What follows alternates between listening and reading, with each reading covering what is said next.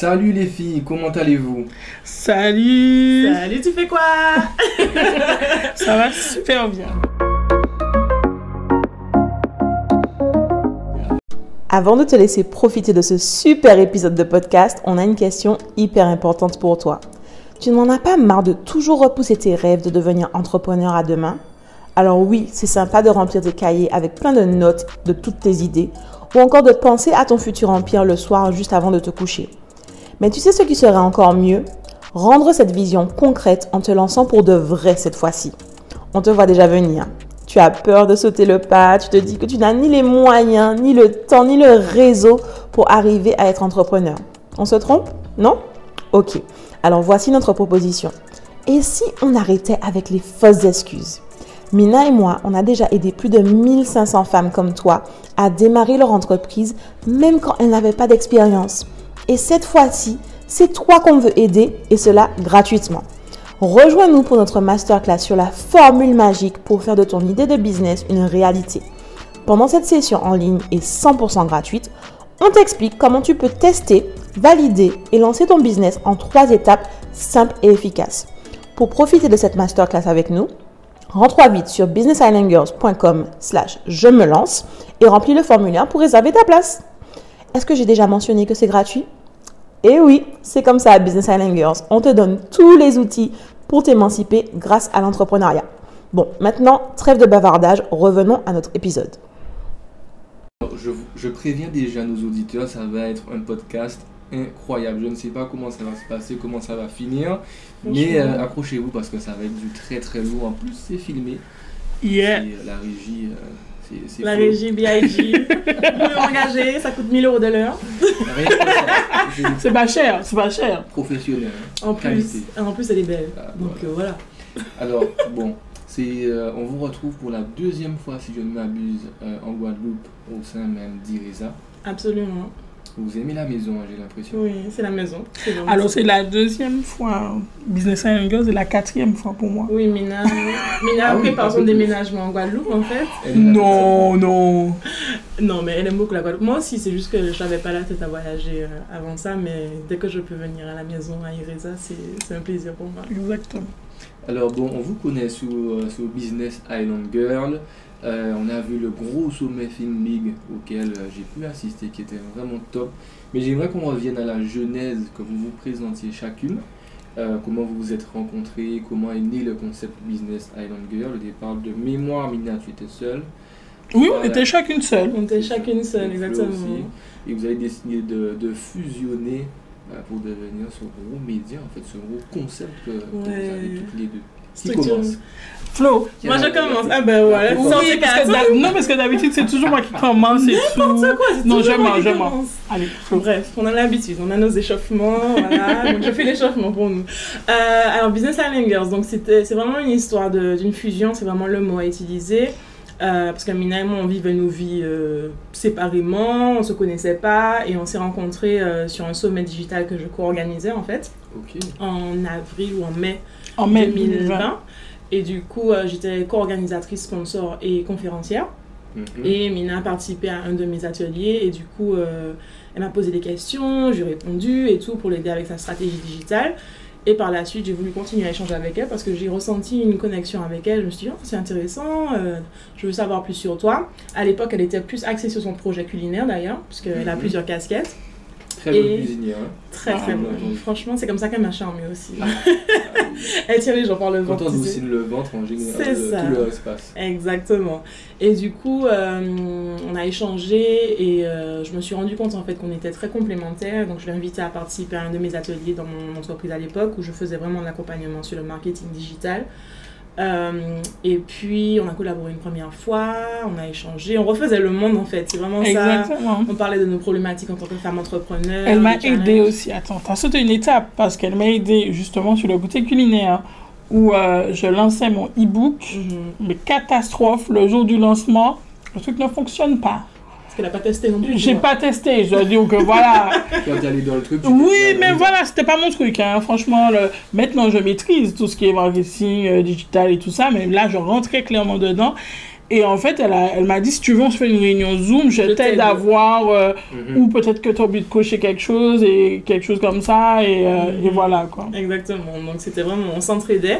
Et euh, à un moment, on s'est rencontrés sur le Malécon à Fort-de-France et euh, on a commencé à faire un brainstorming euh, créatif. On se disait, voilà, si on faisait ça, ça.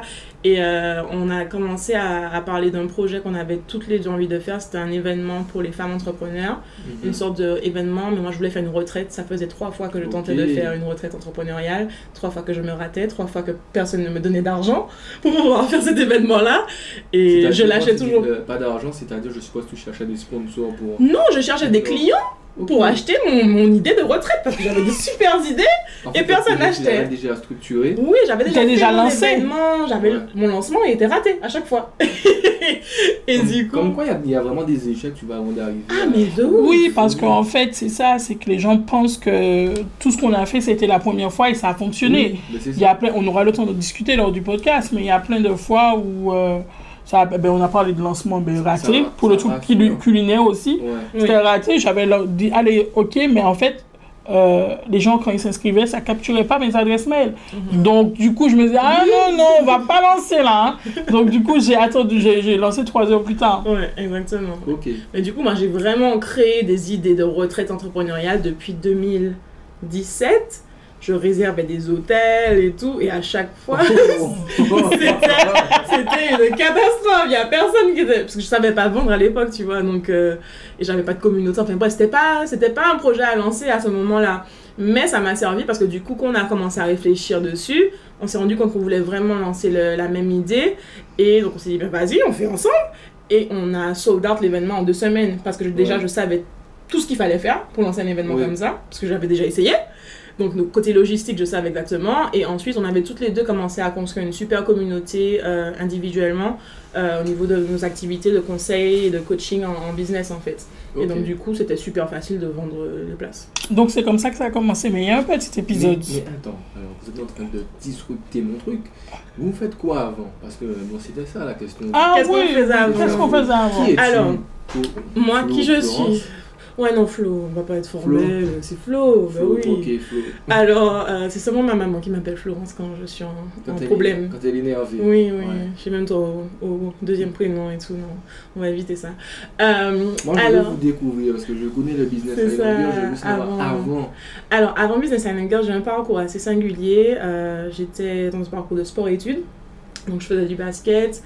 Et euh, souvent, quand on découvre mon nom de famille, on se dit Mhm. Ah, c'est. Ah, Ah, ok!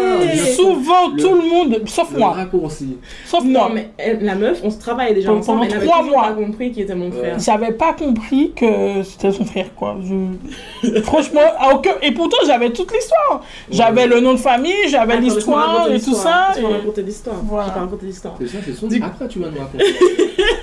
Et du Ouais, coup-. Du coup, euh, à 14 ans, donc je faisais mon parcours sport-études en Martinique. À 14 ans, je suis partie à Los Angeles pour faire mon lycée euh, là-bas.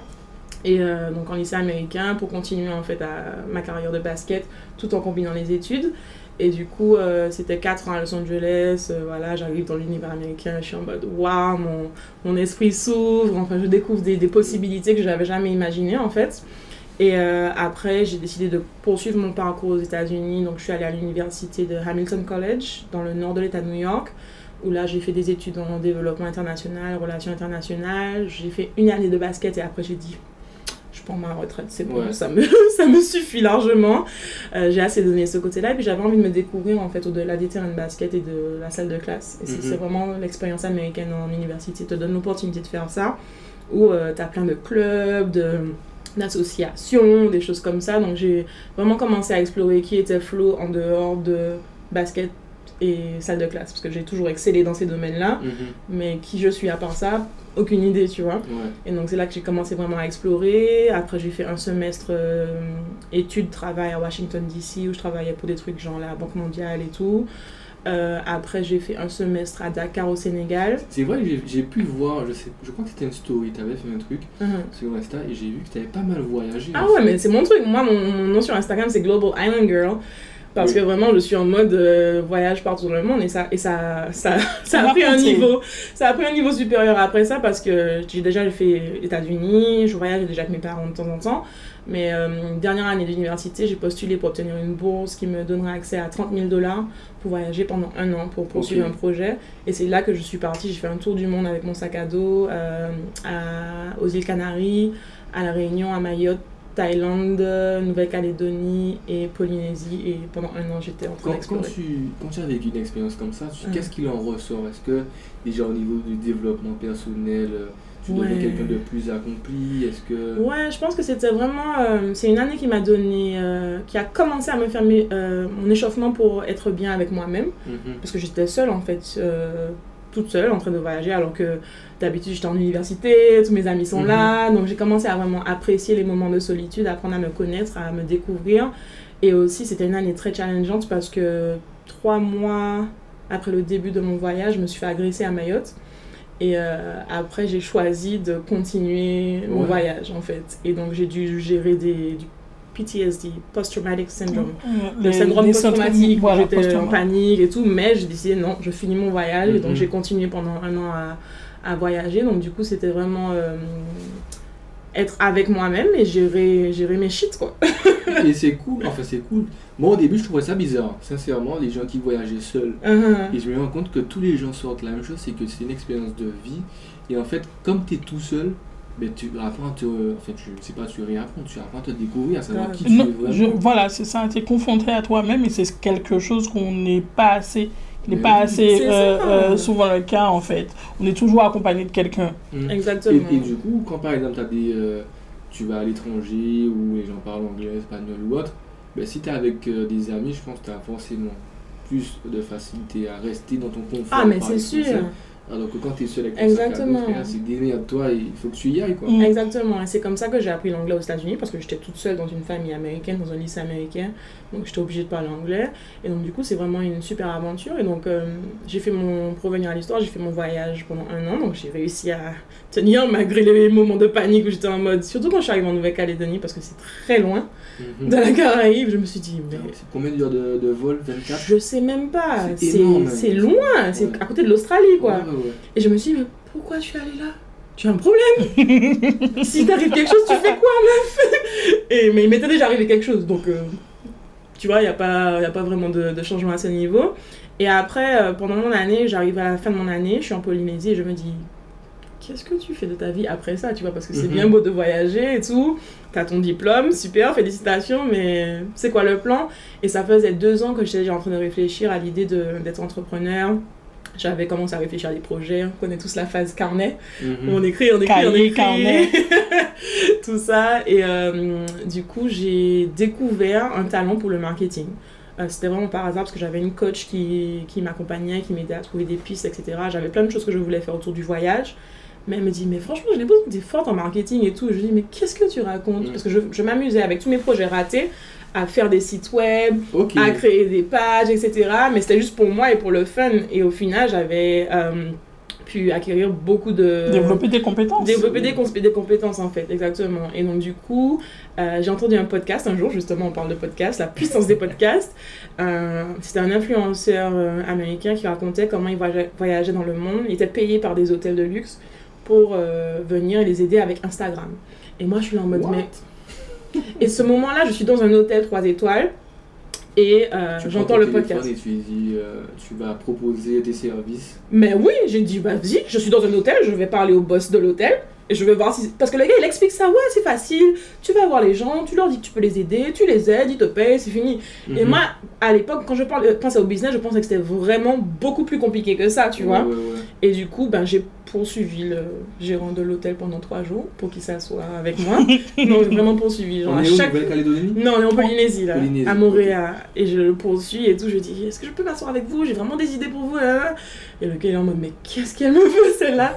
Et au final, le dernier jour, quand j'ai... Euh, je suis sur le point de partir de l'hôtel, euh, je suis en train de faire mon check-out, et il vient, il me dit, vas-y, on va s'asseoir, on va prendre un café. J'ai fait Ok, c'est le, le moment, on y va. Je n'ai aucune idée. Je suis juste en train d'écouter ce que le gars a dit dans le podcast et je vais répliquer exactement avec les compétences que j'ai. Donc, c'est-à-dire tout ce qui est site web, page Facebook, des petits logos vite fait sur Canva.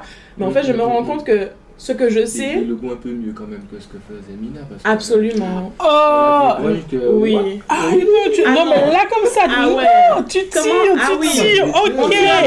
Attends, attends. Quand je vais entrer sur la piste là, attends. Les petits oiseaux là, c'est pas Ah non, les oiseaux, les petites fleurs. On va ça le, le beurre, c'était peut-être là. C'est ah, hein, tu vois l'histoire du beurre. Bref, non, c'était mieux que Mina. Non, franchement, au niveau design, je me débrouille quand même assez bien. Euh, je veux pas en faire mon métier parce que je me considère plus comme une généraliste et puis j'aime bien avoir des gens qui sont très spécialistes autour de moi pour être encore mieux que moi. Et du coup, euh, je, euh, je m'assois avec lui, et je, je, répète mon idée dans ma tête. Et là, je suis là, je parle au gars, je dis voilà, j'ai vu que votre site web, je pas dit que c'est de la merde, mais bon, c'était un peu de la merde. voilà, j'ai vu que ça pourrait être amélioré. Je lui dis un speech, mais un truc long, tu vois. Et il me dit euh, ok, ça me paraît très bien ce que vous dites, mais est-ce que vous pouvez m'aider avec booking.com Et moi, je suis en mode mais qu'est-ce qu'il me raconte? Je, je te fais un super pitch et tu me parles de Booking.com. Dans ma tête, j'ai fait réfléchir, j'ai fait oui, oui, ah oui, tout à fait, c'est quelque chose que je maîtrise, il n'y a pas de souci, tu vois, bullshit. mais bullshit. On est d'accord que sur le coup. Et après, on voit comment on gère. Et du coup, ce que le monsieur, le monsieur était tracassé, c'est une belle leçon business par un problème sur Booking.com qui m'a pris en gros, allez, 10 minutes à régler, tu vois. Il fallait juste de nouvelles photos de meilleure qualité. Parce que ces photos étaient. Ok, c'était de, de, C'était de la merde. Et du coup, je lui dis, il bah, n'y a pas de souci, bah, je vous fais une proposition. Je lui fais une proposition. Non, mais je suis, je suis toujours brave, moi. Proposition à 4000 dollars hmm. pour faire modifier booking.com, euh, refaire son site web, euh, améliorer ses pages de réseaux sociaux, etc. Il me fait, il prend la proposition, il me fait, ouais, c'est intéressant, mais j'ai que 400 dollars. J'ai fait, ok. c'est mieux que rien. C'est mieux que rien. Mais j'ai pas dit ok, j'ai dit ok, mais tu m'offres trois nuits dans ton hôtel. Et là, il a dit ok, tout payé. Trois étoiles. Ouais. Donc moi franchement ça me convenait très bien parce que déjà je comprenais pas comment il me disait qu'il avait un budget. Déjà je pensais pas qu'il avait un budget, tu vois, je pensais que j'allais me faire rejeter, qu'il allait me dire oh, t'en vas pas, euh, dégage, tu vois. Mais il avait vraiment cette problématique et comme moi je lui ai promis de pouvoir régler ça pour lui, il m'a dit voilà mon budget, qu'est-ce que tu peux faire avec ça? J'ai fait ok, mais tu me donnes quelques nuits dans ton hôtel, comme ça je peux profiter aussi, tu vois. Et euh, surtout que j'ai plus beaucoup de budget à la fin de l'année. Au, final, en fait, peu importe ce pourquoi tu as signé, uh-huh.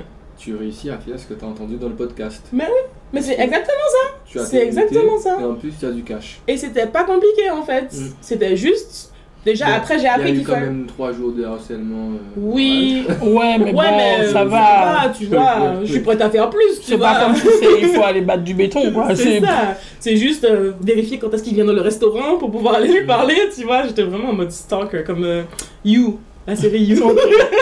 Donc ça, ça, tu as à jour, vous êtes à jour dessus sur You. Oui. Non, pas moi. Moi, je suis à Moi, je suis nulle sur Netflix. Je suis nulle. Je, je prends sommeil devant. Plus, ça. Elle prend sommeil, c'est vrai. Donc, euh, c'est comme ça que ma carrière dans le marketing a commencé, en fait, où j'ai euh, j'ai eu ce premier client-là. Et après, j'ai continué, j'ai cherché plein d'autres clients. Ce qui m'a même amené euh, sur un coup de tête, encore une fois, au Ghana. J'ai pris, j'ai entendu parler de la campagne touristique qu'ils avaient mis en place pour l'année du retour, The Year of Return. Et euh, j'ai dit, ça, c'est le genre de campagne sur lesquelles je veux travailler. Mhm. Tu vois, j'ai fait, vas-y, j'y vais. Et j'ai pris mon billet et je suis partie, j'avais aucun contact. Et j'ai envoyé plein d'emails de prospection à des hôtels et tout. Il y en a plein qui m'ont ignoré, il y en a deux qui m'ont répondu, il y en a un qui m'a engagé. Parce que j'étais quelqu'un qui venait d'une île et que son hôtel était sur une petite île. C'est mhm. la seule raison pour laquelle il m'a écouté. Et j'avais déjà contacté le ministère du Tourisme au Ghana pour dire, je veux vous aider sur votre campagne. Genre, j'ai envoyé un email au ministère du Tourisme, tu mhm. vois. Et ils m'ont dit non, c'est bon, on a déjà une agence qui s'occupe des trucs, alors que je vois qu'ils font pas mon travail, tu vois. Je sais que je peux faire mieux. Et je me dis, bon, bah, ok, c'est pas grave. Dans ma tête, j'ai toujours la vision que ça va marcher, donc je vais travailler avec le fameux hôtel qui m'a dit oui. Qu'est-ce qui se passe après? Devine. Tu, vas travailler avec le... tu retournes travailler avec le premier hôtel qui t'a dit oui? Je vais travailler avec le premier hôtel qui m'a dit oui, et après, qu'est-ce qui se passe? Ben, Il t'engage. Il m'engage, oui, et puis et puis euh, tu restes à 8 enfin, t'offres, tu peux rester autant de temps que tu veux, tu bosses. Tu non, c'est encore tout mieux parce que, le ministère, parce que le ministère du Tourisme du Ghana m'a dit non. Enfin, les gens qui travaillent là-bas. Ouais. C'est pas, je rencontre la ministre du Tourisme à l'hôtel. Ah ouais. Le haut niveau. Le haut niveau.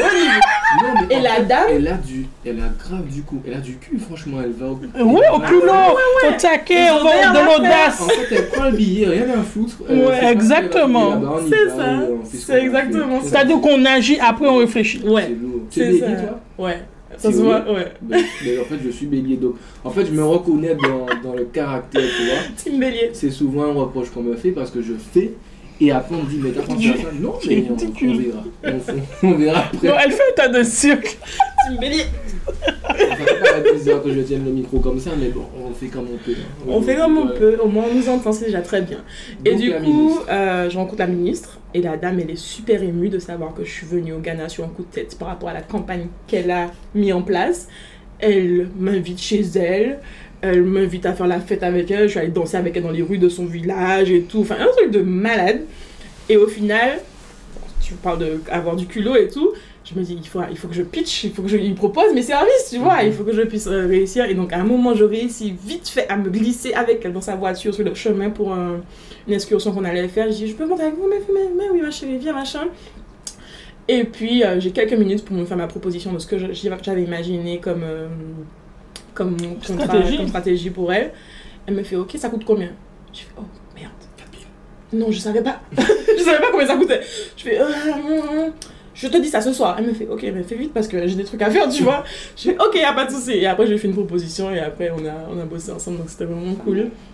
Et euh, ouais, donc c'est encore des trucs à aller au culot, et puis si ça passe, ça passe, et puis ça passe pas, c'est pas grave. On réajuste. C'est ça. Et alors que j'avais pas eu beaucoup d'expérience de haut niveau euh, dans le Mhm. marketing, mais je me suis dit pourquoi je peux pas travailler avec le ministère du Tourisme? Je vois ce qu'ils font, je sais que je peux faire mieux. Donc euh, je veux faire pour vous. Là, on est en quelle année? On est en 2018.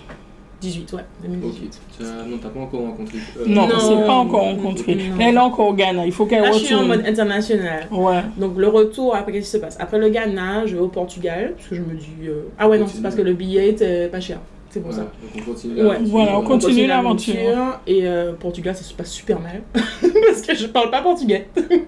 Je parle beaucoup de langues, mais je parle pas portugais. J'arrive et c'est la saison touristique, euh, la haute saison touristique. Et du coup, euh, ils ont pas le temps de me parler, ils sont occupés, euh, voilà. Et du coup, je suis dans la merde parce que mon, mon budget descend beaucoup. Et après, je me dis, qu'est-ce que je fais? Et donc là, c'était un point assez fatidique pour moi où je me dis, qu'est-ce que je fais? Je trouve pas de clients ici et en même temps, je vois passer une annonce d'une connaissance à moi qui, me, qui cherche une assistante marketing.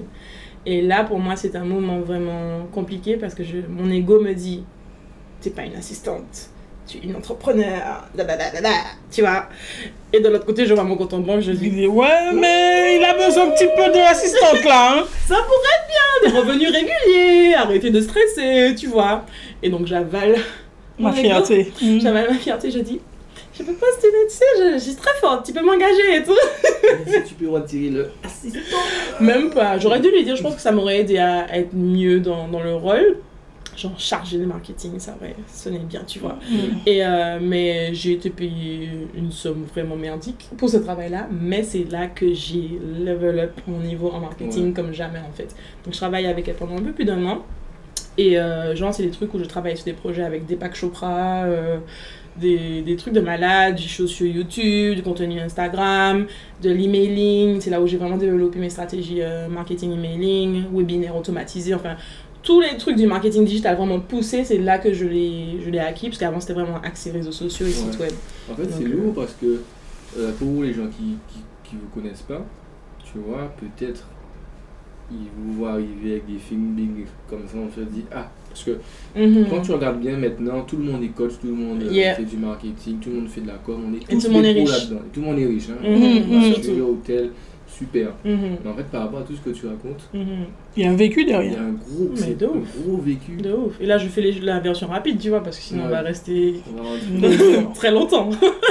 je vais pas te raconter la semaine où je mangeais des. C'était quoi? Du couscous et de la sauce tomate. C'était ça, il n'y avait plus d'argent. Ça, ça ressemble un peu à ma période de manger des brocolis et des saucisses. Voilà. Tu vois? Pas, Au moins, toi, c'est sain, tu vois. Il y a du brocoli. Mais moi, c'était couscous sauce tomate. C'était mon repas de tous les jours parce que ma était chaud même. Après, ça va. Après, on moi, j'ai pas, pas trop maigri. on a envie. On a envie. Et donc, du coup, euh, pour faire un short, euh, je fais ma petite expérience assistant marketing. Donc, du coup, là, j'ai des revenus réguliers. Et puis, il y a un moment où je ressens un besoin, mais vital, de revenir en Martinique. Je sais pas pourquoi. Moi, j'appelle ça l'appel. Il y a beaucoup de personnes qui le Et puis, moi, je dis c'est moi qui l'appelais. Oui, mais moi, je pense pas que c'est toi. Je pense que c'est les ancêtres qui m'ont dit Oh, il y a du travail à faire au pays. Parce qu'en fait, ce qui m'énervait, c'est que je travaillais pour des étrangers, des personnes euh, aux États-Unis, tout ça, qui, ont, qui peuvent trouver d'autres personnes qui font ce travail-là. Je les enrichissais. Par exemple, cette cliente-là, j'ai fait, fait un lancement avec elle où elle a généré 60 000 dollars. Euh, tranquille, tu vois. Et euh, sur des choses qui existaient déjà, elle n'avait rien d'autre à faire. Je l'ai fait monétiser des, de l'existant. Et euh, j'étais payé euh, une somme merdique et je m'épanouissais pas tant que ça, tu vois. Mm. Donc à un moment, il y arrivé un stade où je, je voulais faire, avoir plus d'impact dans mon travail. Et donc j'ai pris mon billet, je suis rentrée en Martinique et puis après j'ai commencé mon activité vraiment axée sur les entreprises du pays. Ok. Ouais. Donc là on va passer à... À moi, à moi. Qu'est-ce qui se passe pendant ce temps À moi. Mais dis-moi. Alors, tu m'as dit aussi un peu ton côté en fonction de, du passif. Ce que tu viens de me raconter là, uh-huh. est-ce que vous vous en servez vraiment sur YouTube, euh, sur Business Island Girl? Parce que peut-être que j'ai raté cette info. Hein. Non, pas encore. Et, sincèrement, c'est vrai YouTube. Tout ce que tu me dis, on devrait en parler plus souvent. Moi, je veux du storytelling de vous deux. C'est vrai que, récemment. Je paye. Là, je paye. non, mais parce que. Alors... récemment, on a fait des carousels. On a commencé à faire des carousels vidéo et je racontais des histoires de, mon passé et tout. C'est vrai que la, communauté a beaucoup répondu à ces histoires-là. Même euh, personnellement, ouais. C'est vrai, c'est vrai que ça. Mais sur YouTube, c'est pas encore arrivé parce qu'on est sur YouTube depuis un mois. C'est vrai. donc, euh, vous donc... envoyez quand même. Donc oui, donc voilà. Tu vois, il faut se reconnaître. Il faut, il faut mhm. voir Là, tu tires ton épingle du jeu parce qu'il y a un vrai background. C'est pas je me suis levé un matin, j'ai eu une formation, Et que j'ai répliqué. C'est ça. Exactement. Alors que, mais c'est vraiment les, les membres de notre communauté sur la BIG Academy qui ont droit à vraiment tout, voilà, cette exclusivité. exclusivité, parce que chaque semaine, par exemple, on leur parle de ce qui se passe dans nos vies, on leur explique un petit peu les choses, des backgrounds, donc c'est vraiment là où elles ont vraiment le côté insider, où elles voient vraiment, elles sont beaucoup plus proches de nous, en fait. Mm-hmm. parce qu'elles ont plus d'informations, et, c'est naturellement, quoi, parce que parce qu'elles paient pour avoir, pour avoir cette, cette information-là. Je t'enverrai le lien. Alors moi c'est différent, hein. on a voyagé, mais dans la Caraïbe. à Martinique, hein. J'ai fait le tour. Ah oui, t'as fait le tour là Ah ouais, j'ai fait le tour. C'est bien. Donc, euh, moi, c'est qui? Moi, c'est Lina. j'ai 29 ans. On a le même âge. Euh, ah, moi j'ai 26. Voilà, c'est important de dire. Yeah, voilà, c'est important de dire nos âges. Ouais, mais je te dis, mon histoire a commencé à 14 ans, donc euh, je peux pas être. Voilà, mais voilà, mon histoire a commencé toi aussi à 10 ans. oui, à 10 ans. Alors, mon histoire est un petit peu plus personnelle. Mhm. En fait, euh, il y, a beaucoup de professionnels aussi, mais ça a commencé à 10 ans. Pourquoi Parce que j'avais une famille euh, nombreuse. Euh, très compliquée, vécu très difficile, vraiment milieu compliqué, compliqué, donc un peu pour schématiser, où ben, tu allais à l'école, il n'y avait pas de goûter, tu pouvais, on pouvait rester deux mois sans électricité, sans eau, sans voilà, c'était vraiment très très difficile. Euh, j'ai une histoire particulière avec ma maman aussi, euh, que je raconte peu. Mais voilà, très difficile. Et, euh, tu veux nous donner. non, non, mais je peux, c'est pas. C'est ok, tu vois, je suis passée. En fait, j'ai guéri tout ça, donc je peux en parler. donc, moi, j'ai fait le choix très tôt que ma maman ne faisait plus partie de, de ma vie parce que euh, j'ai tout de suite, j'ai toujours eu cette maturité d'esprit-là. Depuis que je suis petite, on m'appelait l'ordinateur. Donc j'avais toujours cette capacité d'analyse et, euh, et j'analysais. En fait, souvent quand on est petit, les adultes pensent qu'on est petit. Donc j'analysais pas mal de choses qui m'ont fait comprendre qu'il fallait que si je voulais sortir de ce milieu-là et ne pas reproduire tout ça, mm-hmm. euh, parce que c'était un milieu très violent aussi, euh, je suis la quatrième, donc j'ai des grandes sœurs, donc j'ai vu beaucoup de choses, beaucoup de violence, beaucoup de femmes battues, de, de enfin, c'était vraiment tragique. Voilà. Et j'ai tout de suite compris que qu'il fallait que je sorte dans ça. Et pour moi, la façon la plus facile de sortir, c'était l'école.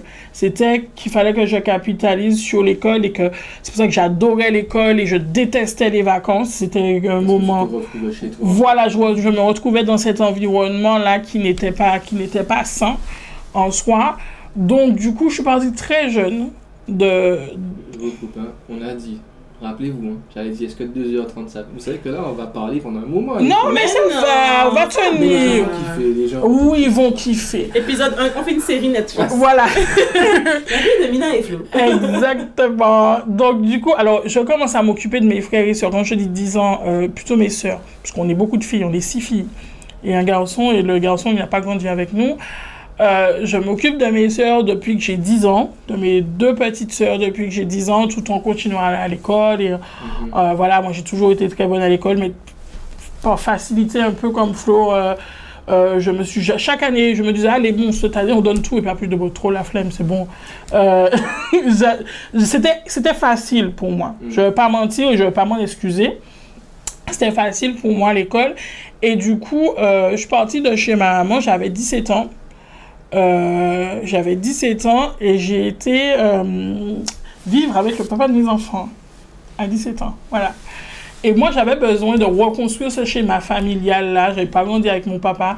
Mon papa, j'ai toujours dit, il y avait deux choses qui m'ont sauvé dans la vie, c'était l'école et mon papa, parce que je le voyais peu, mais chaque fois où où je le voyais, il me répétait je, Mina, je veux pas que tu finisses comme tes soeurs, je veux pas que tu finisses comme tes soeurs, je veux pas que tu finisses comme tes soeurs. Et j'avais ce bourrage de crâne, là, cette pression de, de, de, faire quelque chose, en fait.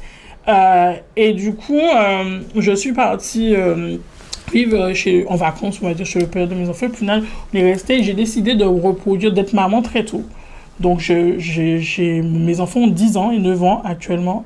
Donc, euh, mais c'était un choix, c'est pas, ça n'a pas été genre accident et tout. Ah, est-ce qu'il y a vraiment d'accident? On en reparlera. euh, mais, On sait euh, très bien ce qu'on fait. Hein. Voilà. Mais ça a été vraiment un choix. SS, donc à 100%. Et, et c'était aussi un choix d'amour. Mm-hmm. De se dire que, que ben, c'est une maladie très difficile où tu sais pas à quel moment tu peux partir. Donc, en tout cas, de créer, de créer une descendance. Alors, je ne sais pas euh, si c'était la meilleure solution. voilà. Mais ça m'a beaucoup apporté, ça m'a forgé parce que j'ai vécu, on a vécu 10 ans ensemble. 10 ans bouleversants, tragiques. C'était pas une, une, relation très saine. Une relation qui, comme je l'ai dit, aurait dû s'arrêter au bout de 3 ans. Euh, et au bout de trois ans, on a eu des enfants, du coup. Donc, du coup, après, on reste pour les enfants. C'est une relation qui m'a, euh, que je suis entrée déjà brisée parce que j'ai 17 ans, euh, mon estime de moi est au plus bas. je, je, on cherche cet amour qu'on n'a pas eu, que j'ai pas eu mhm. pendant mon enfance et en quelqu'un et qui lui-même aussi a ses blessures, hein, je blâme pas, hein, qui lui-même a ses blessures, donc qui n'est qui n'arrive pas forcément à répondre aux miennes naturellement et qui au final finit euh, par, par, par, nous briser davantage. Donc il y avait beaucoup de, de, de choses où j'étais rabaissée psychologiquement. Il n'y a jamais eu de violence euh, corporelle, mais de violence psychologique euh, où ça a été très loin. Ça pouvait être des chantages sexuels, ça pouvait...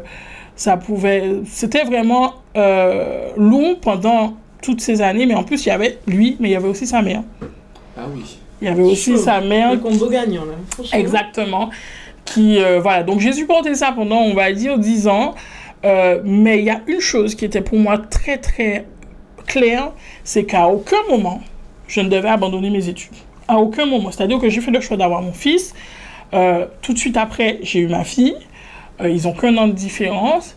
Et, euh, et oui, je, je, je, me rappelle encore quand j'étais enceinte de mon fils et je passais mon bac, ben j'allais, je, montais mes trois mondes le matin, je recourais l'après-midi pour pouvoir rater le taxi et, euh, et le soir, lorsqu'il fallait faire mes, mes, mes, devoirs de philo, et quand je, parce que j'ai accouché, j'avais pas encore mon bac, donc il fallait réviser la philo, mon fils était soit sur mes jambes ou soit, soit à côté. Euh, d'ailleurs, il y a une anecdote que je raconte, c'est que la proviseure du lycée m'a foutu dehors pour ne pas accoucher dans son lycée. euh, j'ai parce que normalement, je, normalement tu es censé arrêter à 7 mois. Ouais. Et moi, deux semaines avant mon accouchement, j'étais en cours. Euh, et elle m'a dit, jeune fille, dégagez, clairement. elle m'a dit, dégagez, je ne veux pas d'ambulance dans, dans mon établissement, je ne veux pas vous accoucher dans mon établissement. Donc j'étais contrainte, le, le 14 février, de, de, de, ne plus aller à l'école. Euh, voilà. Exactement. Ah oui, non, mais je moi, une mémoire éléphant. je me rappelle. Et du coup, euh, et du coup ben, j'accouche le 4 mars, environ deux semaines plus tard. Euh, mon fils fait une semaine de néonatologie et je retourne en cours tout de suite. Euh, j'ai pas attendu de trois mois, pas tant trois mois. Non, je retourne en cours tout de suite au bout d'une semaine. Les gens sont hallucinés, ils me disent, mais t'as des problèmes, petite fille. Genre, reste chez toi, quoi. T'as l'opportunité de rester chez toi, euh, voilà. Non, j'avais un, un, objectif. J'ai fait le choix d'être maman, mais je, je, me suis toujours dit que j'allais réussir à, m'émanciper grâce à mon travail. Mm. Donc, j'avais besoin euh, de, de, de, de, ces diplômes-là. Donc, j'ai passé mon bac, je l'ai eu avec mention bien. Après, euh, j'ai voulu faire pas mal de choses. J'étais au, au, campus de Shellshare. C'était c'était pas possible. Je suis restée deux semaines. deux semaines. Fait beaucoup de séjours de deux semaines. Ouais, non, mais deux semaines en droit. Voilà, je voulais être administratrice territoriale. Me demandez pas c'est quoi, je sais pas. Administratrice Je ne sais pas, je ne sais pas. Administratrice territoriale. Voilà. Et elle n'a aucune idée de ce que c'est. Je sais pas. Parce qu'à l'époque, ce qui était à la mode, c'était d'être fonctionnaire, tu vois. Oui, normal. Voilà. Donc, du coup, ça, ça avait. Je connaissais les classes du, du truc très, très bien. Je savais que si, comme j'étais en classe A, telle année, j'allais toucher tel argent, ouais, voilà. Je, je... déjà vraiment un plan. Ah non, mais c'était. Moi, j'anticipais énormément. Financière. Voilà, émancipation financière. Et du coup, j'ai pas du tout aimé le. Pour moi, c'était pas assez sérieux, le campus de, de Shellshare. Donc, je suis, je, je suis restée. Enfin, j'ai arrêté et j'ai travaillé avec mon papa, qui est une entreprise euh, dans le terrassement et le transport de matériaux BTP. Mm-hmm. Donc, j'ai travaillé euh, avec lui environ un an et demi comme ça, puisqu'après je suis retombée enceinte cinq mois plus tard de ma fille. Et pareil pour ma fille, dès que j'ai accouché, j'ai recommencé à travailler trois jours plus tard après mon accouchement. Donc j'ai jamais l'histoire de congé maternité là, ça ne me connaît pas. Déjà même vacances, tu connaissais euh, pas des vacances. Voilà, c'est la première fois que j'ai pris des vacances, c'était le 19 juillet 2021. Donc, euh, donc voilà, je, je connais. Mais à la base, elle aimait pas les vacances. Mais c'est ça. Voilà, j'ai jamais aimé ça. Mm. Donc, du coup, après, je, je, je sais pas ce que je veux faire, mais je sais que j'ai toujours eu plein d'idées de business, euh, parce que j'ai des grands pieds, donc je voulais ouvrir des magasins de chaussures. Je savais que je voulais être dans le business, mais je ne savais pas quoi. Donc, du coup, je me suis dit, bon, je veux pas arrêter là, je reprends mes études, je vois qu'ils ont ouvert un BTS assistant de gestion, PME, PMI. Donc, je redéménage pour pouvoir euh, aller le faire au Marin, en Martinique. Donc, je le fais pendant deux ans. Et pendant ces deux ans-là, ben, je jongle entre ma vie de, de, de, de femme, euh, de, de, maman, je pas, de deux enfants. maman de deux enfants. Je suis encore en couple, mais... Conflictuel, bizarre. on, on, vous a dit le bagage. Hein. C'était en gros... En gros, à cette période-là, je, je, je, sais que je reste en couple parce que j'ai pas les moyens de payer de, de la crèche pour mes enfants, mm -hmm. en fait. Mais j'ai besoin d'aller à l'école. Et j'ai besoin d'apprendre pour pouvoir offrir un avenir à mes enfants. Mm -hmm. Donc, je supporte. Et, et, et, je prends sur moi, sur pas mal de choses, parce que c'est quelqu'un qui est malade et qui ne peut pas travailler, donc qui peut garder euh, les enfants. Oui. Mais moi, je jongle avec mes études, avec les stages, parce qu'on avait plusieurs stages, et avec le travail parce qu'il fallait euh, les, les ramener de l'argent. Donc je travaillais, donc ça pouvait m'arriver. Euh, je travaillais à, je travaillais en tant qu'hôtesse de caisse, je ne vais pas donner de nom. Euh, ah. je travaillais en tant qu'hôtesse de caisse dans une, un grand centre commercial en Martinique. Et euh, il m'arrivait de voir mes enfants 6 heures par semaine. Tellement tu bossais. Tellement je jonglais entre les trois. Ça veut dire que je les croisais le matin mm -hmm. pour le petit déjeuner. Euh, le soir, quand j'arrivais, ils étaient déjà couchés. Euh, donc, euh, donc voilà. Et je, je, je, passais du temps avec eux que le dimanche de 14h à 20h. Parce qu'ils jonglaient soit entre leur père ou leur grand-mère à cette époque à cette mhm. époque-là. Donc, en parallèle, je me forme, j'apprends, je suis en stage dans une structure de carrelage où justement, euh, moi j'apprends très très vite Et du coup, j'ai pas de problème pour faire des sacrifices. C'est-à-dire que j'avais déjà tout ce volume horaire-là. Et je me rappelle, lors de mon premier stage, je trouvais que j'apprenais pas assez pendant mes périodes de stage. Parce qu'elle avait d'autres stagiaires. Donc, je restais le soir. Je restais de 16h à 19h où elle était seule. Et là, j'apprenais tout ce qu'elle faisait. Et ce qui m'a permis en moins de trois semaines de pouvoir justement la remplacer complètement pendant ses congés. Donc, responsable d'achat d'une société euh, de carrelage où je, négociais des carrelages des salles de bain à l'international avec des marchés indiens, italiens, espagnols. Euh, voilà, et je gérais tout, tout, tout, tout, tout, tout. Et je, euh, je, je tiens à insister sur cette expérience parce que c'était en dehors de mon stage. C'est-à-dire que mon stage durait trois semaines. Mhm. J'ai fait mes trois semaines de formation. Je suis resté deux mois. Mhm. Deux mois, je l'ai fait gratuitement. Mhm. C'est-à-dire que la structure ne m'a jamais payé. En fait, vous êtes des machines de guerre. Hein. Sous-payé. Sous-payé, Pour apprendre tous les trucs du euh, marketing. Pas payé, on connaît. Euh, voilà, j'ai travaillé. Je, je, restais à travailler en plus. J'aurais pu dire j'ai des enfants, j'ai ceci, j'ai cela. Et j'en ai eu. Et franchement, j'ai eu des histoires avec le père de mes enfants qui pensaient que je restais pas travailler, que j'avais quelqu'un d'autre. Que, voilà, mais bref. Et, euh, et je suis restée deux mois. La structure ne m'a jamais payé. Euh, et n'importe personne ne l'aurait fait. Mais moi, ce que j'ai retenu, c'est que je n'aurais jamais pu avoir cette expérience-là. J'étais en négociation euh, avec sur des marchés internationaux. J'avais 21 ans. Mmh, mais qu'est-ce qui te, faisait, te permettait de vivre alors à ce moment-là? Ben, Les aides. Les aides et, et euh, et mon travail d'hôtesse de caisse. Ah oui, mais c'est Voilà, mon travail d'hôtesse de caisse qui était certains soirs ou bien certains week-ends. Mhm. Donc c'est pour ça que, enfin, tous les week-ends dans cette période-là.